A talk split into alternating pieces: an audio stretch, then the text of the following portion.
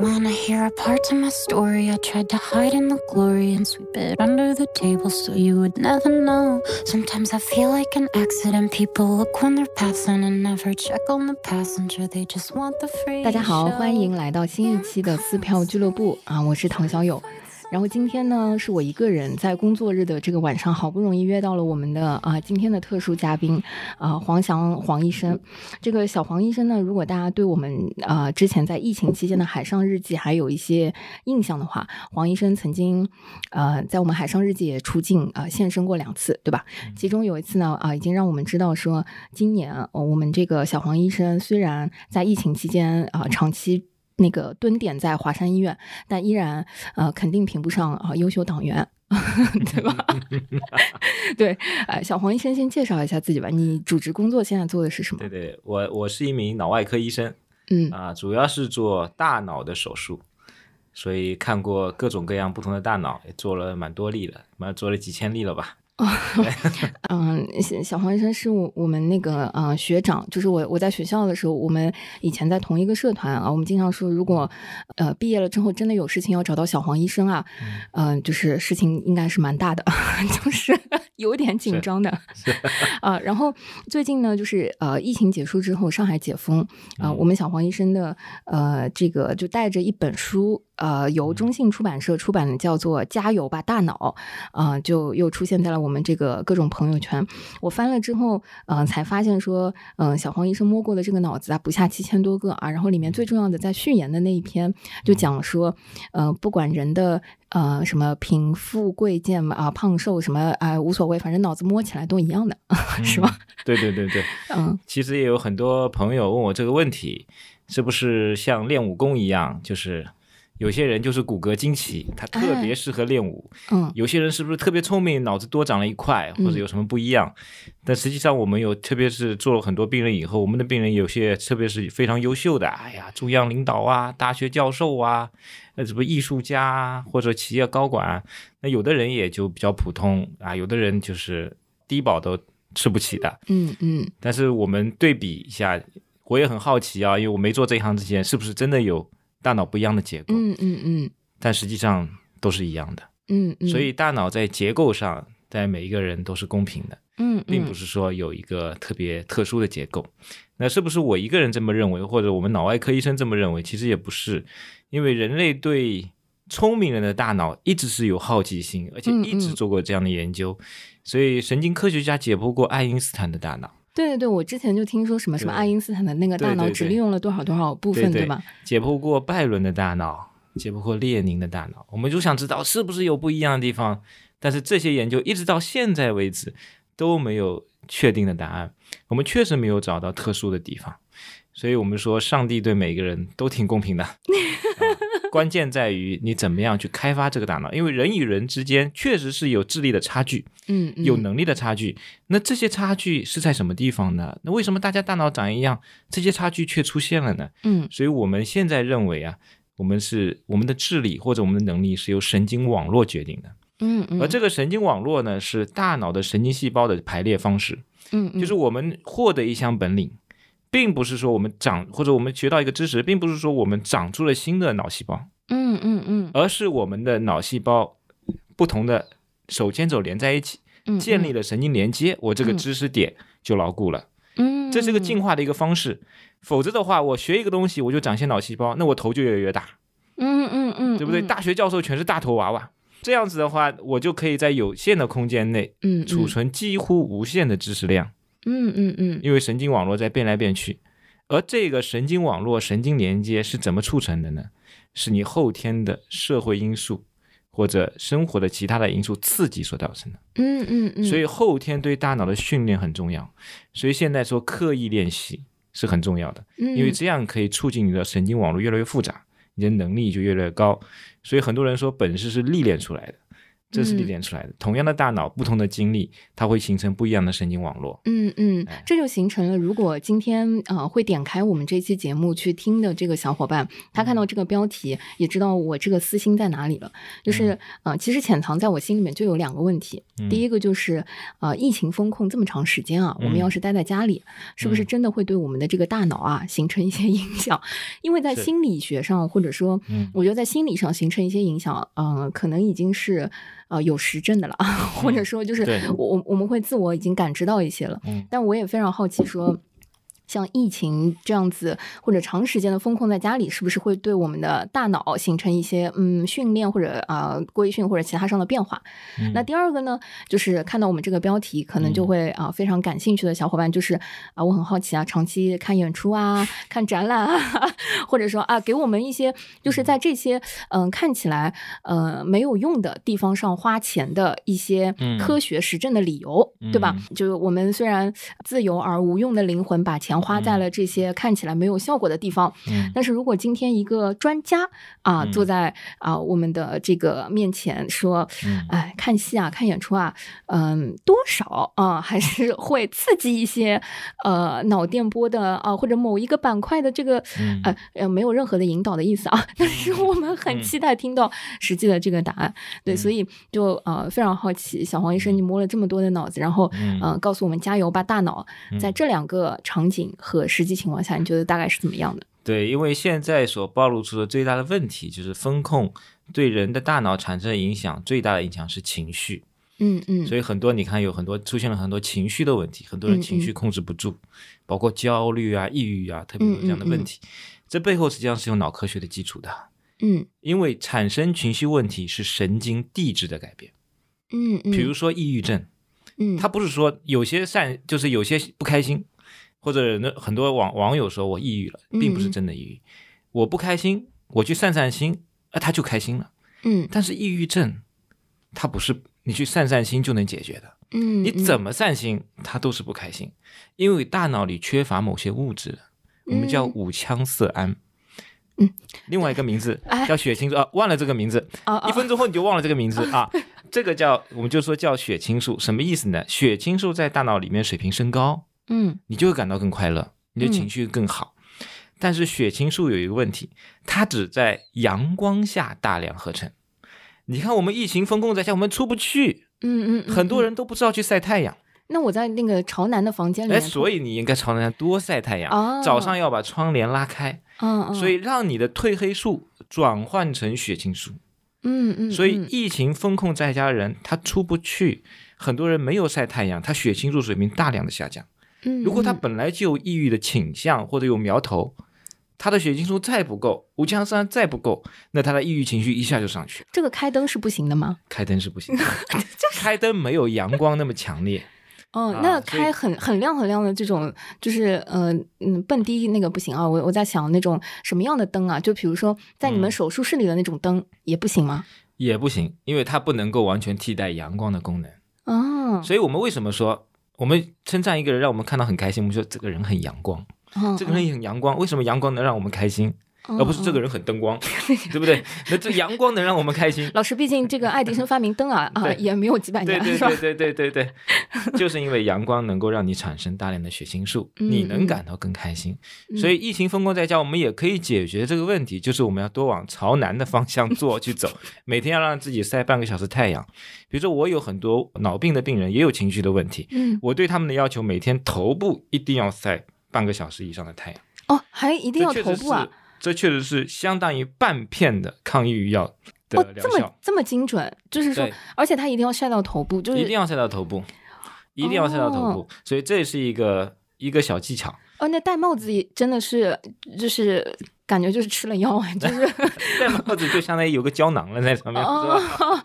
呃，那少戴帽子好呃，的，希望就是第二个就是就是如果在户外活动的时候，这个嗯阳光比较强烈，我们可以晒到更接触到更多的阳光，那表面积比较大啊，对对对，所以这是第一个问题，嗯血清素嗯嗯下降。第二个呢，多巴胺也下降，因为没有人与之人与人之间的沟通、社会活动，没有一些奖励，就是比如说我跟唐小友进行社会活动的时候，唐小友经常表扬我，呀每表扬我一次呢，我就有一个奖励，我多巴胺就分泌一次嗯啊，嗯或者我去户外活动在运动的时候，我去踢球，我去打球，我甚至去钓鱼，获得一条鱼，我的多巴胺也大量分泌。那还有经常钓不到，哎，钓不到，钓不到的人呢，他能钓剩鱼，他在那边好好的跟人家交流，想想事儿，他也觉得很开心，嗯，对不对？嗯所以他会有一个多巴胺的分泌。呃，我封控在家，我什么事都做不了。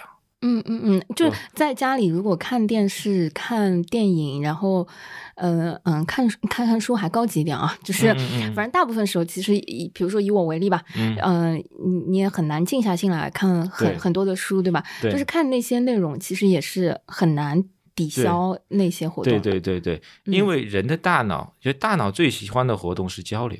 哦，是人与人之间的交流，因为我们人类是群居的动物，是社会性的动物，所以我们在长期的进化中养成了这样的习惯。其实我们的大脑最重要的功能是去交朋友，所以喜欢聊天不是一个毛病。喜欢聊天是最好的事儿，说明你脑功能是正常的。喜欢交朋友，说明脑子很健康，所以这是好事儿。咱们大脑就是要多交流，多进行社会的属性，大脑才能更健康。嗯包括你帮助别人的时候，你的大脑也会主动的分泌快乐激素。嗯，所以嗯助人为乐这个事儿是真的。嗯嗯，所以嗯在你帮助别人的时候，你的大脑会分泌很多的快乐激素，包括多巴胺，包括内啡肽，包括那个五羟色胺这些这些一一种一种的快乐激素，让你的大脑更健康。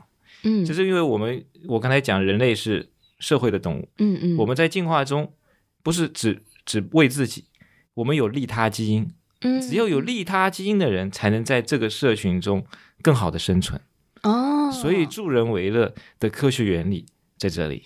哦，所以我们要多出去，多走出去。如果你确实我走不出去，我被封控在家了，那跟家里人多聊聊。嗯平时也嗯没什么时间聊，你在家里要多聊天。老师会吵架的呀，你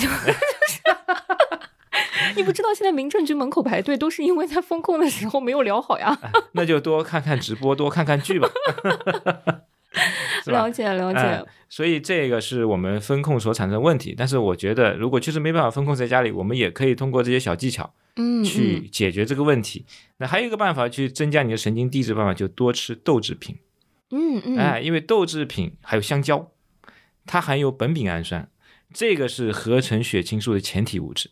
你只有吃进去了，再去晒太阳才有用。你没吃，你没原料，它也没法做，是吧？哦，所以多吃香蕉会让心情更好吗？可以的，确实是有一些呃这个生物学的依据的。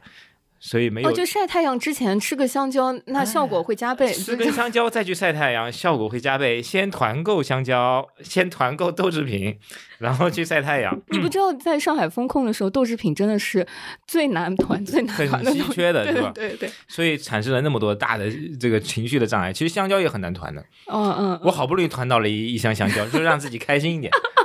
结果我觉得收到香蕉那一刻比 吃香蕉还要开心。哎，那巧克力呢？我真的非常好奇，就是我们一直说，嗯、巧克力是会甜食，或者说这一类会让会让我们快乐，这个是有科学依据吗？也是有科学依据的，因为巧克力和甜食可以提供大量的能量。嗯你知道大脑最喜欢的食物是什么吗？因为我们一直在问三大营养物质啊，碳水化合物、嗯。蛋白质、嗯嗯，脂肪，我们叫三大营养物质。他。肯定不喜欢脂肪的，对，大脑呃不喜欢脂肪。嗯嗯。嗯，没事，我喜欢。嗯，碳水，嗯，我我我猜应该嗯重要的吧，就是嗯。嗯，不吃碳，就比如说，我不是说我减肥啊，就是大家也不要误会，就是嗯，嗯。比如说这个我节食或者减肥的那个阶段，嗯，不吃碳水的话，其实我会有点不快乐的，嗯，就是会对暴躁，嗯，对对会有点不开心，对，嗯，蛋白质。嗯，我不知道，从来没有断过蛋白质。蛋白质是组成神经细胞的主要原料，就像造房子的砖头水泥一样。但是大脑最喜欢的是碳水，哦，确实就是喜欢碳水啊。它最喜欢碳水。为什么最喜欢？因为我们的大脑是个高耗能器官，嗯嗯，高耗能器官就是我们大脑虽然占体重的百分之三左右，嗯但却消耗了全身百分之二十五到三十的热量，所以是超高能耗。所以大脑最需要的是碳水化合物。所以在长期的进化中，我们的大脑养成了这样的一个特性，就是当你吃大量能量的时候，嗯，大脑会分泌多巴胺。哦，就是我吃米饭的时候，就是它会很快乐。你的米饭热量不够，你要吃巧克力，哦哦，哦你要吃肯德基、麦当劳，这又有油又有碳水，你要吃汉堡，这超大能量的时候，就高脂高糖，大脑是特别开心的，但对身体是不好的。对对对对，我刚想说，你不像是华山医院走出来的医生啊，就是跟我们说，就是吃肯德基、麦当劳是一个呃会让人很很就是大脑很很需要很快乐的对，事情。它会分泌大量多巴胺，所以多巴胺呢不仅让你产生快乐，还有一个多巴胺，还有一个就让你产生想要的感觉、嗯嗯 i 嗯 want it。所以你很久不吃，你会想去吃，嗯嗯，因为它在提醒你我要去吃这些高脂高糖。这个时候，你如果明白这个神经科学的原理，你就能够忍住。哦，我并不是让大家吃高脂高糖的，只是我告诉大家，因为古代人就是原始人，我们的祖先是不是像我们这样有丰富的食物的？嗯嗯，我们的祖先是食物短缺的，嗯嗯对吧？嗯所以只有在一次有食物的时候，大量的去吃，这样的祖先才能活下来，才能传到今天有后代。嗯所以哦只有喜欢吃东西、高热量、高脂高糖的大脑，才能传到今天。哎，这个时候我感觉是华山医院走出来的医生 就是跟其他科室是在同一个战线上。我回来了，是吧？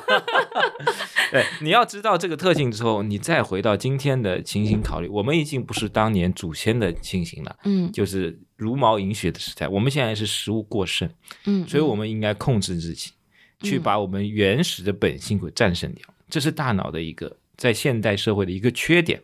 嗯，但是你明白了这一点之后，你就应该去吃健康的食品，我们叫缓释的糖，就不是说，比如说喝粥啊，比如这些降压药是有缓释片的嗯啊。我们本来来是一天吃三顿，我血压才能好，但我现在一天吃一顿，因为它是在我胃里持续的释放这些这些降压的成分。嗯那我的糖，比如说我喝粥，粥是个很好的东西，但粥有个缺点啊，快速升血糖，嗯嗯嗯嗯快速降血糖，嗯，所以刚吃下去的时候呢，精神很好，过了一个小时，咕噜咕噜肚子饿了。嗯嗯不行了，对吧？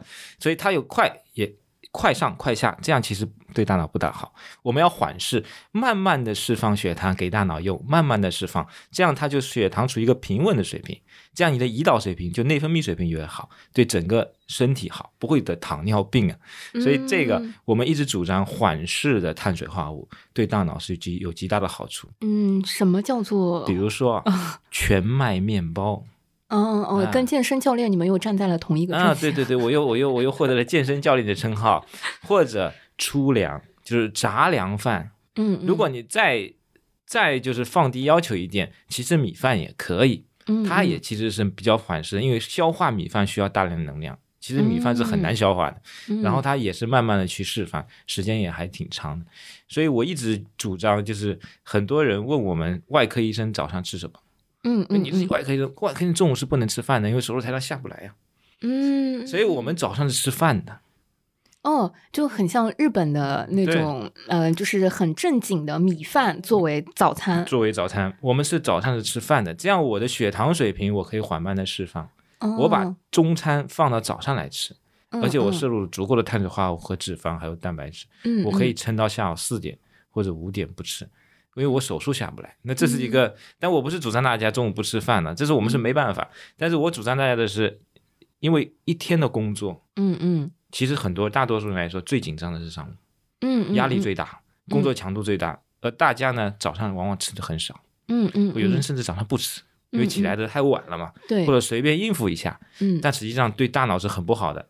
你可以试试看自己不吃早餐，你整个到十点钟或者九点半、十点钟的时候，整个大我没有脑的状态起得这么，早，老师，尤其是 那我没话可说，就你没有早上，就你没有上午，那那那可以不用考虑啊被看穿了啊。这样子，我我们给一些有早上的朋友们一些建议。啊、有早上的朋友呢，就是如果你不吃早餐的话，你干到两个小时以后，你嗯整个你会有这样的感觉，嗯嗯，你整个觉得会觉得大脑不舒服，嗯能量不够，甚至嗯自信心也下去了。嗯，因为这都是大脑所管理的，嗯，所以我们希望有一个缓释的血糖的呃这个缓释剂嗯来充当这个能量的提供者，这样对大脑是最好的一个事儿嗯啊。嗯，哎，我觉得这个完全是一个风控，或者说就是当下的社会情绪下的一个食谱和生活建议啊。对哎，我有一个观察，我我觉得嗯挺好奇的，就是嗯，可能风控之后，呃，嗯我觉得我自己就是有点不太想看一些特别有深度的东西，嗯，或者说。嗯，不不太想去消化一些就是需要深度思考的东西，对，可能会更喜嗯喜欢一些或者说嗯普世的快乐，或者说治愈的这些东西。所谓的治愈，我不知道在大脑的层面，就是这个情绪层面，它是有科学依据吗？它到底释放了嗯哪一种，或者是某一种元素，使得嗯，就是我我那么渴望，或者是那么需要，以及就是我我非常好奇，嗯、所谓的治愈和所谓的那个。呃，快乐的那个，嗯，怎么讲？就是纯快乐的那个刺激，其实对我大脑来说，整个人嗯来说，它会有什么不一样吗？呃，这个问题问的特别好，我觉得小友，你你观察到了这个现象啊，就是为什么我现在这么喜欢是的，是为什么观察到这个？主要是你能看到所有的嗯大卖和这个卖票啊，就是一些我觉得很硬的东西，就是卖不出去。对，对然后演出市场就是一些容易让你哭的、嗯疗愈的对啊、然后但凡有疗愈这个词，朋友们就是非常好卖。对呃，然后呃，如果它是非常呃纯快乐，就是那种嗯简单的快乐、好看的、炫的、酷的，呃，或者说带太多脑筋的。啊、对，就嗯，它它就是很好卖。对的，就是这是其实是你这个疗愈的东西，却正是现代节奏的大脑所需要的。为什么这么说呢？就是现代人有一个特别工作有一个特别大的特点，节奏快，嗯，压力大，嗯嗯像在打仗一样，嗯跟以前的工作完全不一样。以前的工作大多是喝茶看报纸，哎，那 现在的工作太可怕了，特别是北京、上海，就北上广深这种超大城市，节奏真的非常快，所以人们在打仗的时候。嗯，工作的时候分泌什么激素呢？像两个鸡在斗鸡一样，你看肾上腺素，对的，嗯肾上腺素，嗯肾上腺素是战斗状态的激素、嗯啊。你看我们在战斗的时候，或者寒风一吹，我们会什么汗毛竖立了，嗯嗯嗯，对？吧？心跳加快了，肯定精神很好，整日整夜的睡不着。所以很多人工作下来，肾上腺素非常高，长期养成这个习惯叫交感神经兴奋，所以晚上睡不着，心脏蹦蹦的跳。这样他需要一个什么呢？他需要放松。嗯怎样放松？就是其实就是让肾上腺素是水平下降。嗯，所以这个是在药理上就是不太能做到的嘛，或者说，药理上当然能做到，我们可以使用镇静药，但是大多数人是不需要服药的，而且大多数人都是肾上腺素水平升高。现代社会因为风控以后，大家非常的焦虑，对对对对，焦虑状态下肾上腺素也很高。肾上腺素水平高的身体就渴望什么？渴望肾上腺素水平下降。嗯嗯所以你这个时候再去让人家去看很难的东西，或者很激动的恐怖的东西，那肾上腺素水平飙升的东西，这个身体是吃不消的。嗯，他内部的潜意识会告诉你我不要，他需要的是什么呢？需要是无效娱乐。什么叫就哎，这个跟刷抖音是一一个道理。我把电视打开来看，我可以我不知道我在看什么，我看到了帅哥和美女，但是我可以一边织毛衣，我可以一边玩我手上的东西，或者我一边刷抖音都可以。嗯。但是这样的娱乐我没有任何的压力，嗯嗯。我是纯粹的放松，治愈自己的心灵。我们叫治愈自己，实际上是是让你的肾上腺水平下降，嗯嗯嗯，这就是你身体所需要的，也是你大脑所需要的。哎，但这种就是我们会称之为，好像嘴里含成人嘴里含这个奶头的这个奶头乐的这个娱乐方式和，嗯、治愈，或者说就是那种，嗯、会让人呃有一些释放情绪啊、哭啊等等，就是这种放松和睡觉，它是一样的吗？就是对，对，这其实有两个问题，一个是奶头乐的问题，一个是释放情绪和激素的问题。等等一下嗯我们讲，先讲奶头乐啊。奶头乐是个贬义词，对吧？哦实际上就是咬着你一个奶头，让你像宝宝一样咬着一个奶头，你就不思进取了。嗯，我这是心目奶头乐中对这个词啊已经没有什么褒贬了，因为我就觉得有效。对，是有效，但是我我我其实不是特别理解，就是大家讲的奶头乐，但是我所理解的奶头乐就是我咬了这个奶头之后，我就没什么新的想法了。嗯，但是对于如果是你的工作本身是有追求的，但是你的娱乐当然可以不要有追求，你总归要有一个停下来脚步的时间。嗯嗯，这个在你高速发展的时候，你当然是允许你咬个奶头的，嗯，因为你前面拼命在生产你的东西啊，嗯嗯你在拼命的工作，咬咬奶头没什么事儿。嗯对吧？另外一个，我们讲的释放情绪，就是怎么样才是充分的休息？怎么样才是充分的休息？怎么样？我要看什么样的剧？对大脑来，就现代工作这么节奏快的时候，怎么样才是工作？就是让你的去甲肾素下降，对不对？嗯，但是哭是一个什么情况？直接把眼泪排出肾上腺素，就你一个一个人在哭的时候，一个人在哭的时候，眼泪是含有大量的肾上腺素的，哦，它直接把你这个激素就排掉了。天哪，这是他闲的原因吗？哎，所以 咸的原因是它含有少量的氯化钠，但它又含有很多有毒有害的物质，都可以都归眼泪排掉了。所以我们说，我们看了一部很感动的剧，嗯嗯我们哭完之后，我们获得是什么？获得是平静。嗯，我们获得了平静的情绪。我们为什么能获得平静的情绪？这是因为你的肾上腺素都被眼泪带走了。哦，难道哭的时候情绪就是这个我？我觉得有个疑问，哭不是会让情绪很激动吗？就是。嗯，反而哭是会让肾上腺素随着眼泪和这个体液带走，然后人会变得平静。哭完以后你就平静了，因为你该发泄的都发泄了。所以你看剧，我看那种很感动我的剧，我会哭；嗯我看到很悲伤的剧也会哭，嗯但是不能过度悲伤。过度悲伤，你的情绪，你哭完之后情绪又上去，嗯，对吧？嗯你你你看到那个哭完之后，你这个眼泪排掉以后，我们收获的是平，这样的休息是非常有效的一个休息。嗯，所以让自己沉浸入剧中，有那些好作品，让自己真的哭出来。因为现代人已经越来越少会哭了。嗯嗯，我觉得给自己找到了一个。嗯，所谓的解释吧，或者是嗯理由吧，就是有的时候，嗯、当我工作压力比较大，或者是情绪不是很好的时候，嗯我会想找呃一部作品或者一个剧或者是一个戏，让自己哭一哭。对嗯对对对，就是那个找的那个目标是非常明确的，叫做嗯。我不要，我不需要找一部所谓的好作品，嗯。我就是要找一部，就是我明知道这个呃嗯。类型它会很容易击中我，对。呃，然后我只是想借这个作品哭一哭，对啊，很多人会有这样的，嗯。或者有的人他直接会找人去倾诉，在倾诉的过程中他哭了起来，嗯来投入到一个怀抱里，所以这种就特别的发掉了情绪，让激素水平下降。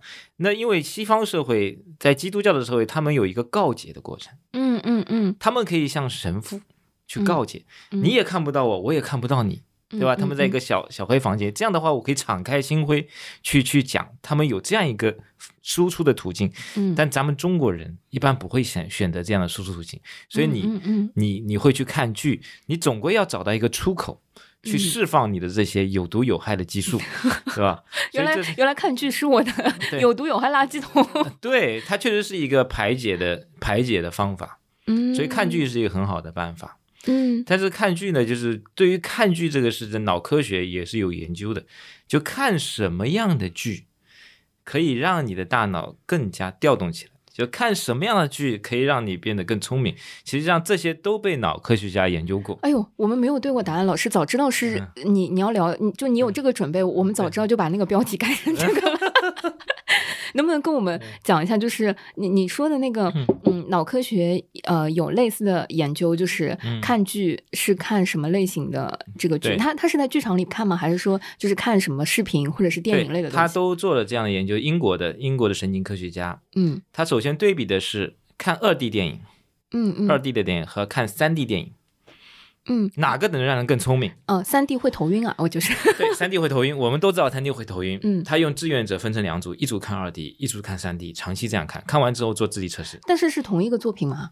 对，是同一个作品，这也有是同一个作品。哦，所以后来他发现，看三 D 电影就还做磁共振，看脑区的激活情况，嗯有些大脑磁共振观察最好的手段，嗯我会看到哪个脑区在激活。嗯嗯，三 D 电影的人脑区激活的更多，因为它是立体的吗？就是因为这也是一个方面，并且啊，三 D 电影的这个志愿者得分更高，所以嗯看三 D 电影虽然会想吐，虽然会头晕，但是却可以让你变得比二 D 电影的志愿者更聪明。哦，这是这篇论文的主要要旨。但是为什么会更聪明？嗯，对对对他，做出了解释，因为三 D 更接近于现实。我我们就抽象一点的说，如果同一个内容，你去剧院看一个戏，嗯会比你在家里看一个二维的。嗯，二 D 的平面电影，那肯定是激活你脑部的功能区会更多对的，啊、然后呢，你会变得更聪明。对，所以顺着这个思路，他又做了一个实验。嗯嗯，他做了什么？么实验呢？直播有互动的哦，和没有互动的，就是对比哪一个可以激活更多的脑区？哦，我知道了，就是沉浸式戏剧带互动的，对，会比就是镜框是光看一个戏啊，你可能会激活的这个脑区会更多。他还做了一个奇妙的实验，他给人看录好的直播。因为现在很多直播其实是假的，你发现吗？它是录好的，然后放出来告诉大家我这叫直播，实际上并不是直播。嗯他给人看一个录好的直播，告诉他这是直播，嗯，嗯让他相信这是直播。嗯嗯。他发现啊，你即使是录好了直播，然后骗他，让他相信是直播，他的脑区激活也更多，哦，因为他的大脑知道了可能要社交了，哦，就是他可能更接近于互动的现实了。哦，所以越是接近于现实世界，大脑呢被激活的脑区越多，嗯。所受到锻炼就越多。所以为什么我们要看戏剧？看戏剧，我们买票虽然贵啊，但是这个我们是面对面、点对点的交流。朋友们，我们确实没有塞过钱，在这个环节，我们也是没想到会为这个行业有类似这样的科学背书啊。对，那这样子的话，是不是就意味着看沉浸式戏剧、看 Sleep No More，就是你不仅能看，还能跑，还在一个真实的环境里面？对你是这个嗯、呃就是帮助最大，对脑科学帮助最大的。对，最好还有互动的这种剧，哦，这是最好的，帮助最大的，因为这是最沉浸、最接近于现实的，嗯对大脑来说嗯是感受最深刻的，所以这个是最有利于你大脑的发展的。嗯，你们会把这些 用在实际的，就是病人的案例治疗，或者说这种启发里面吗？就是我很好奇，为什么、嗯呃，像英国的这些科学家会做类似这样子的呃这嗯些实验？其实这个都是我们一些场景中所需要的问题，就是嗯我们脑科学并不是说是象牙塔里面，就是我一直在讲啊，不是躲在一群人躲在象牙塔里面研究的什么高深的学问，嗯脑科学是跟老百姓的生活连在一起的。在我这本书的前言里也讲，嗯老百姓关心什么，我们就研究什么。嗯人的需要才是科学发展的动力。老百姓刚关心看剧，我们就研究看剧。我们专门有这样的脑科学家在研究这个问题。老百姓关心体育，我们就研究运动脑科学。嗯，老百姓关心心音乐，我们就研究音乐脑科学。今年的国自然基金的申请有专门音乐脑科学的研究板块，嗯探。索音乐和人脑的关系，这都是我们脑科学研究的内容。哎，那我先呃问一个呃更基础的问题，嗯。就比如说，如果我们现在到华山医院去看病，嗯。如果我说我脑壳疼，哎，也不是脑壳，就是说我脑子疼，啊、嗯或者说就是我头疼啊，更嗯。更更朴素的。嗯。啊，我跑到医院的预检台说我头疼，呃，我到底应该报嗯、那个呃什么神经内科、神经外科什么呃有没有脑内科？我不知道啊，就是、嗯，神经内科就是脑内科，对所以内科、外科什么这些到底是怎么分，或者有什么区别嗯啊？呃，老百姓只要记住一个朴素的观念，嗯内科是吃药的，外科是开刀的就可以了。了。所以头痛的呢，头痛的话，因为它是一个症状，嗯它背后有几百种病，所以需要内科医生先给你做鉴别诊断，嗯嗯。诊断清楚了，如果你是需要做手术的，嗯。比如说是脑血管病，嗯。比如是脑肿瘤或者脑部的畸形，嗯。那你就会被转到外科，叫神经外科，转到我们科里来。如果你仅仅吃药就能解决，他开药让你回家就行了，那就神经内科就帮你解决掉了。嗯嗯嗯，那我我我下一个问题啊，朴嗯朴素的问，就就比如说神经内科吃的那个药，嗯。和有的时候在心理医生或者说呃也也不是那种咨询类的心理医生，就是嗯持照的那种，真的是呃心理诊断的那种呃嗯心理科室吃的那个药是一样的吗？或者说会有重合吗？我们学科之间是有交叉的，嗯嗯，就是我们叫神经内科、神经外科、精神科、心理科，实际上是多学科交叉的。就我们嗯现在强调 M、MDT 叫多学科会诊，嗯嗯，其实很多疾病它不是一个科室的医生能解决的。嗯嗯像我们经常是神经内科、神经外科、精神科坐在一起，大家共同来诊断这个患者。因为一个患者他可能出现多种各种各样的疾病，嗯他有脑瘤，他找我开刀了，开完刀之后他产生了精神的问题，嗯嗯，所以需要精神科去介入，或者他产生了一些神经内科所治疗的毛病，比如说脑梗，是吧？嗯或者其他的综合症需要神经内科来治疗，所以我们都是一起来做的。但是老百姓不需要了解这么多，因为你是来享受服务的哦。如果我看出来，说到医院享受服务这个，我有时有点不敢接啊所。以我觉得医院现在的模式也在修改，嗯我们确实是嗯提供服务的。公立医院也是提供服务的。嗯嗯所以现在你会发现，以前去医院呢，我们就是比如说你一个病人到了我诊室里面，我就跟你聊聊，聊完之后就一个医生。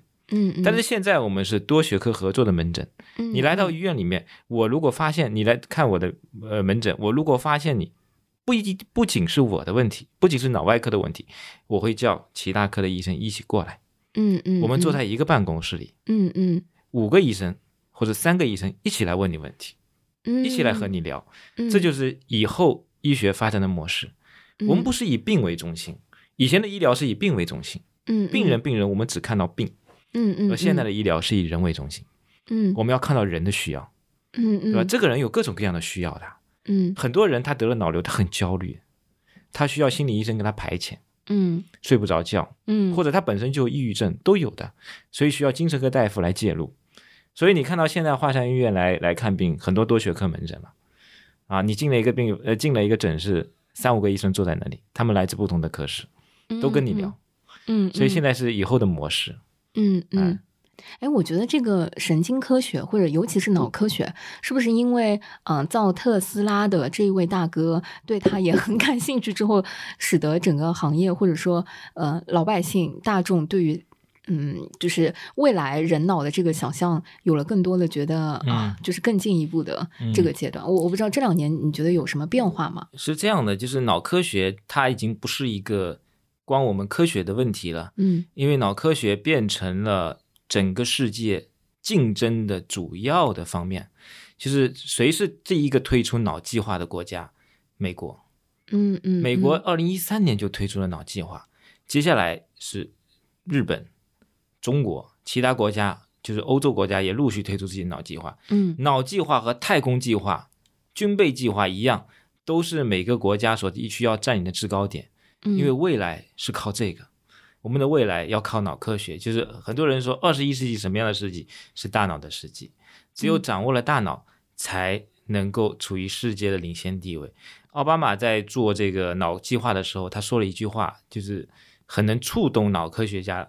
他怎么说？他说：“我们人类可以去到浩瀚的宇宙，可以登月，但是呢，我们对肩膀上这个三磅重的物体。”却基本上毫无所知，所以我们需要开发大脑，让我们更多的去探索这个世界，利用脑科学的原理。我们现在叫脑技术和类脑科学，像脑子一样的科学，就是仿生学。我们希望能够像大研究大脑的原理去研究电脑，嗯这样的话，我们可以让我们的技术更加的飞速进步。所以这个是我们需要的。马斯克呢，他非常关心的是脑科学的一个方面，叫脑机接口。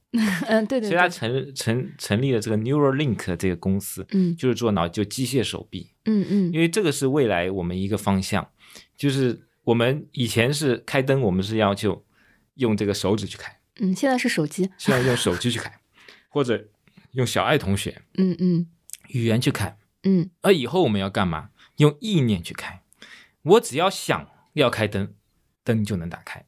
接下来呢，用意念去做早餐，用意念去刷马桶，这个都是我们未来发展的方向。我们叫脑机接口，将大脑和机器直接连在一起。但我觉得很吓人啊，因为嗯嗯嗯，我我经常有那种，我觉得脑子里我都不知道在想什么，然后每分钟可能就有好多好多个想法。如果每个想法都实现了的话，我我我我的生活会就是就是就是 mass，就是我我有那个一团乱，就是、嗯呃一会儿这本书飞出来了，一会儿那它未必是我要看的，一会儿那边的煤气灶，我可能一会儿想说，哎那个门有没有关啊什么之类的，完了我就觉得，所以你提出来一个脑机接口非常关键的问题，你一下子把握了关键性的问题，你知道吗？就是怎么样提取特征性的信号。嗯，说三遍，来输出，来输出你的意识。因为一个人他可能有很多的念头，嗯嗯但他最终会有一个念头出现来指导他的行动。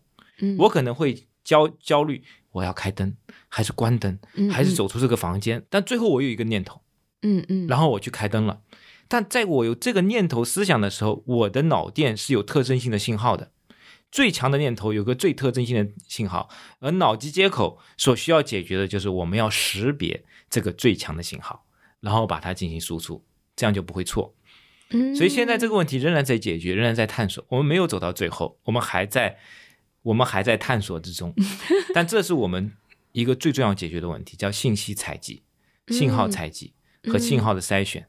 所以你提出一个非常关键的问题，如果这个问题解决了，脑机有基本上是可以应用于商业了。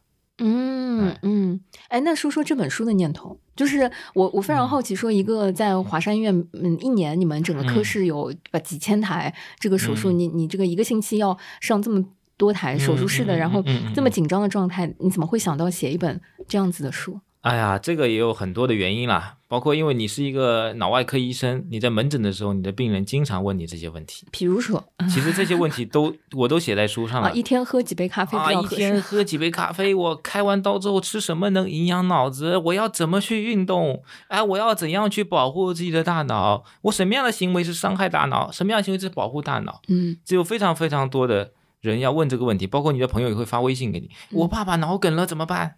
我妈妈脑出血了，高血压要怎么怎么调理，对吧？所以这个包括我在写这本书之前，嗯，我也看了很多脑科学的书，嗯，那也是为了我自己的知识储备，因为看门诊啊或者跟病人交流需要这些知识，嗯嗯。但是我看了几十本的书，发现一个问题，嗯，大多数都是外国人写的。哦，就是脑科学书大多数是外国人，真的是外国人写的。嗯，难道外国人写的书是很好的？但有一个问题，他跟我不在同一个语境中。嗯嗯嗯，很多不在同一个文化，就是文化背景下，嗯，很多例子，很多病例啊，就是虽然我是做这一行的，但很多例子我我自己都不是特别理解，嗯，那我就在想，我自己做了那么多病人，我有很多病人的故事，嗯，为什么我不能写一本书？这样大家咱们自己中国人更加能够体会中国人。啊，我看这本书的时候，嗯，我我最大的一个感触是，嗯嗯，我我觉得黄医生你也太真诚了吧。就是你真诚到你你的病人如果看到这个书，就是他会不会有点担心？因为我看到好几个病例，嗯，你你会讲到说，比如说，呃，你手头有一个病人，嗯，动了手术之后，他可能丧失了语言功能。嗯嗯之类的，然后嗯他在那个嗯很无助的时候，你就跟他说，比如说做什么训练或者做做什么呃操作，呃你可能会好。然后我我们小黄医生啊，他会非常实在的在这个后面写一句话说，其实我当时说的时候啊，我也不认为他可能可以做得到，或者说我也不知道是不是有效果啊。然后半年之后他就把奇迹带给我了，就是你你也太 实在了吧？就是这里面这样子的故事比比皆是，就是我们小黄医生会说啊啊他当时。说这个话的时候啊，他自己心里面也没有底。是的，很多时候确实很没有底，因为大脑虽然具有可塑性，嗯，但我不能保证百分之一百在他身上发生。就是百分之九十九会发生的事情，如果落在一个人头上，他不一定会发生的。嗯嗯。就像我经常跟病人谈话，我们的出血率是千分之一，但是问题是，你爸爸就是病人，对于我来说是我的千分之一。嗯嗯嗯，但对你来说，你只有一个爸爸，嗯嗯，他对你来说是百分之一百，嗯，所以有可能轮到你的，所以这就是风险。所以一样的，对百分之九十九的可能性会痊愈，嗯嗯，有百分之一的可能性不痊愈，那百分之一我不知道是谁，所以我没有我没有信心。对一个人来说我没有信心，但对一个群体来说我是有信心的。如果对一个人有信心，那我不是脑外科医生，我是算命的。我特别有信心，我能算出来。嗯，但对一个人的命运，我们确实，我们医生无法估计。嗯，这确实是无法估计。所以我觉得啊，这本书，我觉得最吸引人的，或者我个人我最喜欢的，并不是那些知识，不是脑科学的知识，嗯，而是这一个一个活生生的案例，一个一个真实的案例。就你能看到这些病人，其实都跟大家一样是个普通人。嗯，他们是怎么面对生活的困难的？其实他们也有很多烦恼，包括带娃的烦恼，包括家庭的烦恼，包括工作的烦恼。他们发现了这个烦恼之后，是怎么去找到是我大脑的问题，然后来寻求医生的帮助。嗯，在寻求医生的帮助以后，他们是怎么样去战胜困难？所以我希望大家在故事中去学习，就是了解这些知识，并且这些知识呢，能够变成一把一把的钥匙，能够解开你生活的难题。这个是我写我写这本书的初衷。嗯嗯，哎，那当你开始整理这些病例的时候，嗯，你觉得国内的这些呃患者，或者说呃嗯这一些病友吧，嗯，他们跟海外你看到的那些书里面的那个案例和那个人群有什么群体性上的很大的不同吗？基本上在科学科学角度上没有什么不同，嗯，就是中国人的脑子跟外国人的脑子摸起来也都还是一样的，都差不多的。嗯，但是我们有研究啊，亚洲人的大脑比欧洲人的大脑体积更大，就普遍更大，大脑越大。就大脑更亚洲人大脑会更大，但是我并不是说大脑越大越聪明啊，嗯，大脑不是越大越聪明的，体积和智慧没有关系啊。嗯但是我觉得中国人和外国人病人相比，包括我在国外学习过一段时间，也做过一段时间的医生，就是咱们中国人比外国人更坚强，嗯特别是中国的女性嗯嗯更坚强，嗯就很多哇啦哇啦的哭的，因为做一些操作，做手术全麻了，她是没法哭了，她不知道痛。但是手术以后呢，很多操作，比如说腰部穿刺啊、神经脉穿这些操作是很痛的，打了麻药也很痛的。但是很多外国人他是受不了的，说国外的患者他受不了的。哎呀，我要人权，你疯啦！你给我这样做。我们中国的病人好有画面感，我觉得看到了美剧啊。，You are crazy 啊，这样 对吧？嗯但是我们中国的患者很能忍，嗯，特别是中国的女性患者特别能忍，有很多病人一声不吭。嗯嗯就很多时候我们在做操作的时候，我都觉得很感动。嗯哇，我们哪里去找这么优秀的病人？真的是哪里去找？嗯就很多时候他也很配合，嗯，很希望。而且有些时候，呃，有些时候治疗确实不顺利，嗯没有每个病人都是一帆风顺的。那这些人也不愿，嗯嗯，他就配合你一直做下去。那他跟我讲是，我找到华山医院了，我找到顶了，嗯嗯，那治不好也认了，哦是吧？这个就是说，我觉得哇，呃这个心态好。往往这个心态他能得到很好的结果。嗯我们最害怕的是那种有一点点波折，他就开始怨天尤人，发泄自己的情绪，然后他所想的是发泄自己情绪，而不是怎么去解决困难。嗯，这个是我们最害怕的。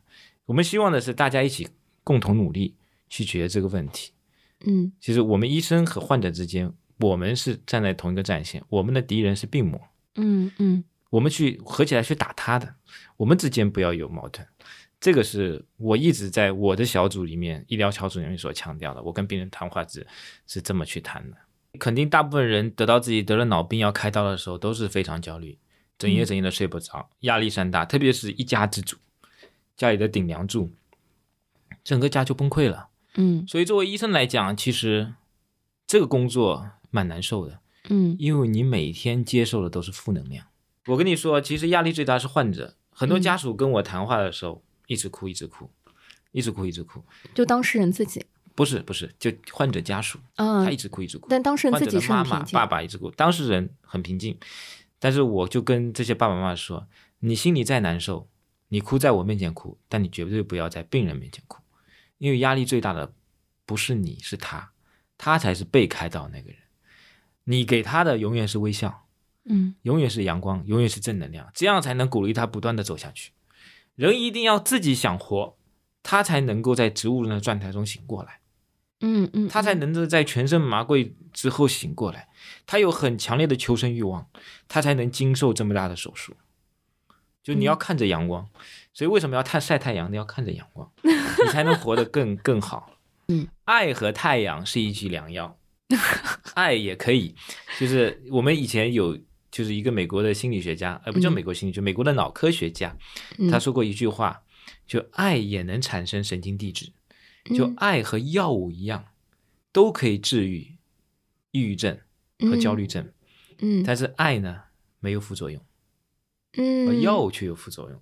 嗯，所以如果你想治愈这些抑郁症啊、焦虑这些情绪的疾病，嗯。作为家属角度来讲，你要给这个患者更多的爱，嗯嗯。更多的关怀，让他感受到这个温暖，嗯。他的大脑才能更健康。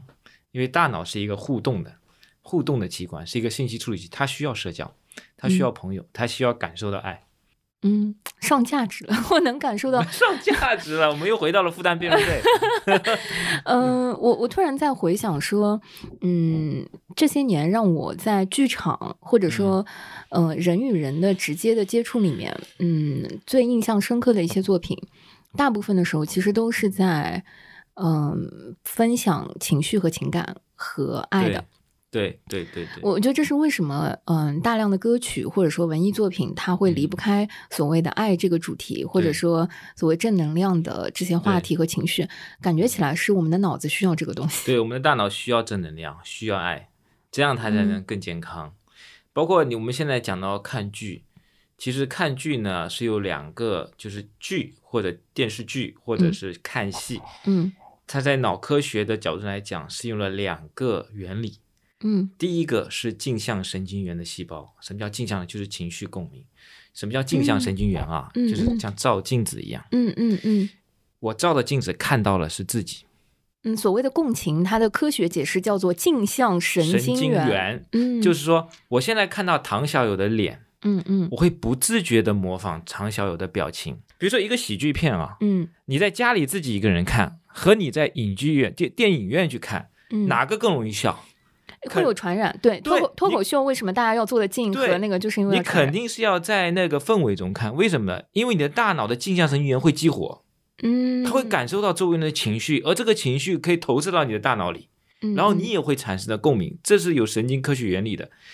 高等灵长类动物才有镜像神经元，低等哺乳动物是没有的。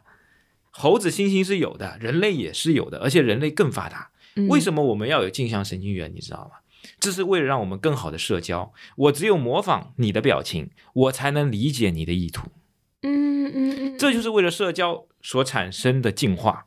嗯嗯所以，镜像神经元是我们喜欢一个剧，并且受到剧的氛围感染而投入其中的最重要的神经科学基础。嗯所以你，我们为什么会被一个剧所吸引，或者被一个电影所吸引？我们是被他的知识所吸引的吗？不是的，道理我们都懂，我们是被他的情绪感动的。哇，我觉得第一次由一个专家，就是从科学的层面抽丝剥茧的，似乎在解答了创作的秘密，就是我们是被他的情绪所感染拉进去的。我们被剧感动的不是他的知识，不是他传递的知识，没有知识，知识你去看书，对不对？我们被他感动的是演员的情绪。所以这个演员，什么叫好的演员？他入戏了，嗯，嗯他的情绪散播出来了，嗯嗯他的情绪激活了我的镜像神经元，让我感同身受。所以，我们的一个好的剧作家或者一个好的演员，他怎么去创作好的剧本或者好的作品？他自己的情绪要饱满。嗯嗯嗯，然后他要把他的情绪充分的扩展出来，嗯让观众能接收到我的心象神经元激活了，我就能够更体会到你的心情。然后我身边的人都激活了，像每一盏灯都点亮了，整个剧场就点亮了。一个小小的 tips 嗯嗯嗯啊，就是希望他能够有更多的情绪投入。如果你自己都没有情绪投入，你演的大家会觉得一个不真实，嗯嗯嗯这不真实。我就觉得明明我都知道戏本来就是假的，嗯电影本来就是创作出来的，那我为什么说这个人演的很真实，这个人演的不真实呢？因为他激活了我的神经细胞，而另外一个人没有激活，嗯所以这是创作的秘密。嗯嗯嗯，哎，我觉得这个非常有意思的在于，嗯，我我前一段时间在跟一个戏剧教育的老师。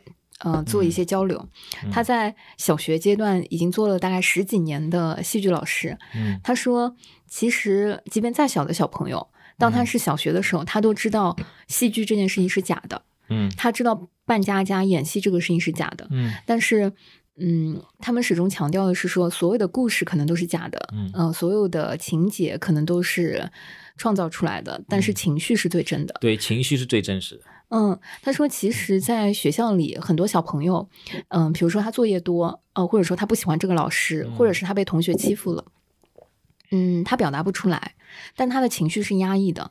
但是当他通过戏剧的一个体验，或者说一个创造，他可能借着戏剧的一个外壳去骂了老师，或者说表达了自己不开心的情绪，嗯嗯，然后或者说他吐槽了家长，或者说他可能打了小朋友，嗯呃，我都是在戏剧的外壳下。或者嗯。戏剧的一个包裹下，嗯。然后他在现实生活中他就不会做这件事了，是的，就是他已经发泄掉了。对啊、他觉得他做过了，或者说他这个情绪已经通过这个方式流淌掉了，嗯。然后他回到现实生活中，嗯，他就是安全的，或者嗯说他就已经呃能够平静了，就很像刚才跟我们聊到哭这个话题的时候，对眼眼泪流下来，对他接下来的日常生活或者这个他已经解决掉了，他就是平静的。对，嗯嗯，哎，最后给我们几个嗯 tips 吧，就是说呃普通的观众或者说普通的白领，嗯。嗯，要保护自己大脑，哦，嗯或者说呃，日常要让大脑更活跃和更健康，呃，嗯。有什么一两招呃比较简单的、实用的，呃，不怎么花钱的，呃，因嗯。为嗯、看戏呢还是会有很多成本的，有的时候踩嗯。到了烂戏烂坑呢，啊、嗯。我们也呃很难补救，也不是我们的啊、这个责任吧。嗯，所以呃，日常生活有什么呃，以你的经验来说，啊，最、嗯。最轻松的这个呃护脑小方法，嗯，我我讲的都是免费的，但是都要自己下点功夫的。第一个就是多吃新鲜的和自己加工的食物。自己加工。为什么我要说嗯新鲜的和自己加工的食物？因为只有新鲜的食物才能促进你大脑里神经干细胞的形成。什么叫嗯神经干细胞？就树干一样的，嗯嗯它是分化成各种神经细胞的原始细胞。嗯嗯这样子的话，你的大脑才能够怎么样保持更新，嗯，才能修复掉坏死的组织。只有新鲜的食物，这意味着什么呢？二次加工的少吃一点，哎，就是油炸的少吃一点，隔夜的少吃一点，不要老是带饭带第头一天晚上的东西了，嗯是吧？所以这些其实不是很有利于你大脑的健康，它可能有利于你其他身体器官的健康，但不是有利于神经细胞的健康。所以多吃新鲜的，不是不能吃肉，是多吃新鲜的肉、蛋、奶、蔬菜、水果，但你要把握一个关键词叫新鲜。嗯，第二个呢，有氧运动，大脑最喜欢的运动，就是为什么我刚才讲大脑是全身就是耗能最大的一个器官，嗯嗯葡萄糖是它最需要的食物，嗯嗯，但葡萄糖要释放出能量，要只要有一个氧化还原的过程，嗯所以氧气是非常重要的。大脑是高耗氧器官，嗯所以有氧运动对大脑来说是最好的运动，所以我们要经常做有氧运动，慢跑、游泳、瑜伽嗯等等等等。嗯，所以这个都是有利于大脑健康的运动。嗯嗯嗯第三个呢，就是要规律。大脑最喜欢的是规律，而不是不规律。嗯，就我反正睡得晚，我就统一都睡得晚，对吧？你不要礼拜一到礼拜五你是五六点钟起床，哇，特别认真。到了礼拜六、礼拜天，你觉得要放松一下，那我也很规律啊，就是哦五加二哎，你基本上每天 每天要一样。哦，大脑的规律是二十四小时，不是跟你说你有五加二的。这这个 这个哦是人人为设置，是你老板定的，嗯嗯，不是大脑定的。嗯大脑这个最大老板是每天都要一样的。嗯，嗯所以你看，我们医生每天都去查房，因为人的生理节律，嗯病人的生理节律，他没有五加二，嗯嗯嗯他每天你都要去看他，他每天都有病情的变化。所以我认为，就是如果你想要一个好的健康的大脑，一定要养成规律生活的习惯，没有双休日，就是 你每天要养成一样的习惯，虽然很难，但是呢，对你是很有好处的。那老师嗯就是零零七是不是更合适啊？就是呃，零零七也很规律啊，从零零七就是规律的伤害大脑啊，这不是规律的保护大脑，对不对？这是两种两种极端了。啊嗯。啊其实我们睡眠，我们讲睡眠一定要保证就是五到六个睡眠周期，嗯。一个睡眠就是一点五个小时，九十分钟左右，你五个五个小时五个睡眠周期就是七点五个小时，嗯，不是什么八小时睡眠制啊。其实我们要从入睡算起，七点五个小时，这样对大脑是一个最好的过程，就排毒。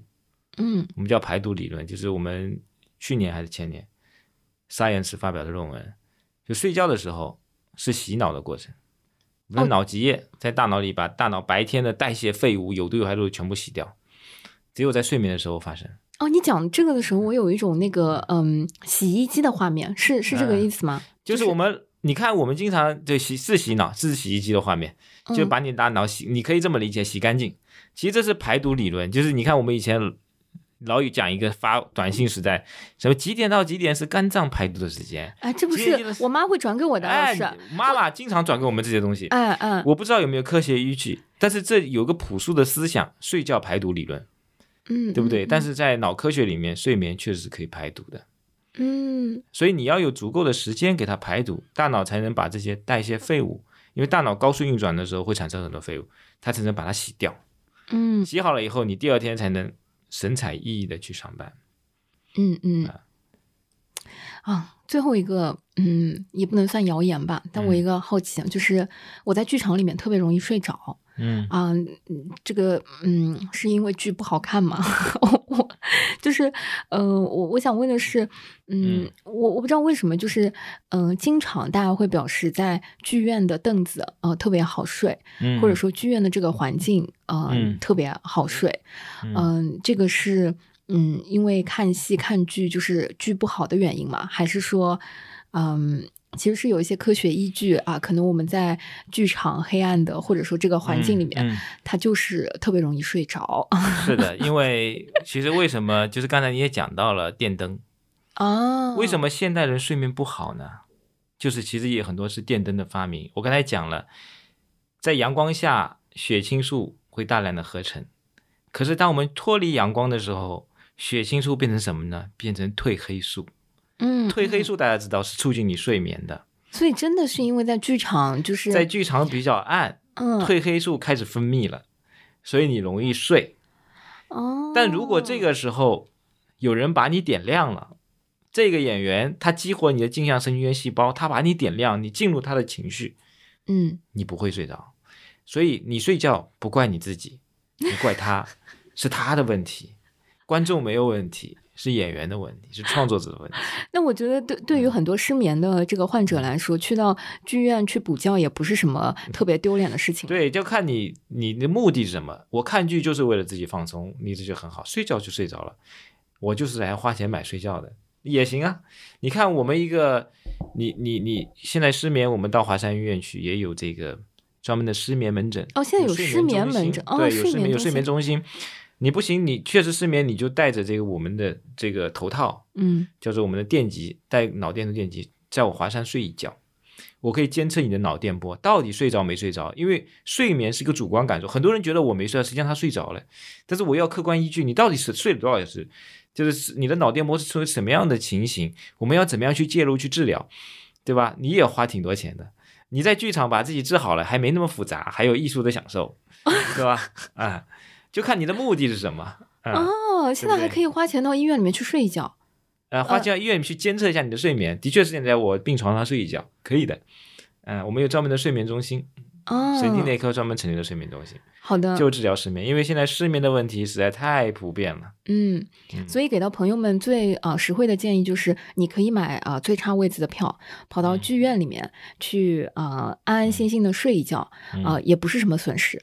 啊，特别是你听到旁边的呼噜声已经响起的时候，你的镜像神经元细胞没有被演员激活，被呼噜声激活了。是不要推醒他，跟他一起睡。哎，你也被呼噜声激活了之后，你也会更想睡。所以嗯旁边有人睡觉的时候，你会更想睡，嗯，对吧？你会不自觉的进行模仿。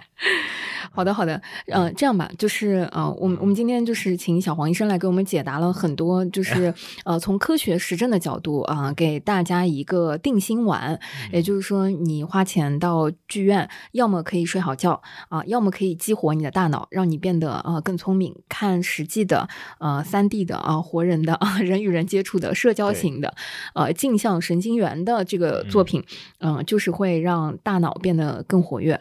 然后呃，我今天其实是呃带了一本我我自己买的这个书啊，其实啊、呃我已经翻过了啊、但是呢，呃，我想把所有的知识可以传递给大家，所以我会结束了之后想请小黄医生在这一本书上签一个名，然后在我们节目所有的呃这个呃，要不在小宇宙吧，或者说在我们的这个播客节目里面留言，或者说点赞数最高的那一。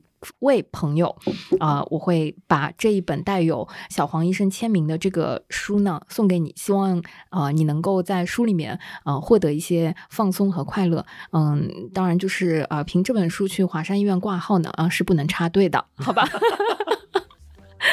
好的，嗯、谢谢大家，呃，期待大家都能在剧院现场展览演出里面获得很健康的啊、呃大脑体验，谢谢，拜拜。